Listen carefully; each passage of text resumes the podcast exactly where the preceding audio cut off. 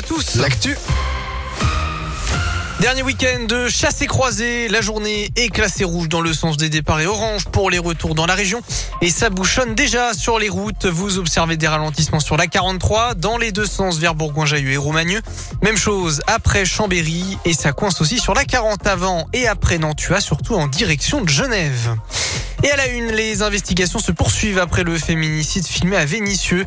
C'était le 17 février dernier dans une zone industrielle.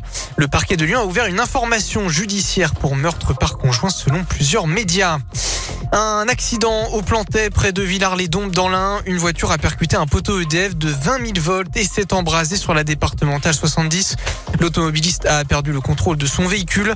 Si la conductrice n'est pas blessée, 14 foyers se sont retrouvés sans électricité jusqu'à ce matin au moins et ce malgré l'intervention des équipes d'Enedis. À retenir aussi le retour de la neige la nuit prochaine. La Loire et la Haute-Loire ont été placées en vigilance orange neige-verglas demain matin par Météo France. Le reste de la région est en alerte jaune. Entre 5 à 10 cm vont recouvrir les monts du Lyonnais notamment. Il y aura aussi de fortes rafales dès cet après-midi avec des pointes à 80 km heure dans la région lyonnaise.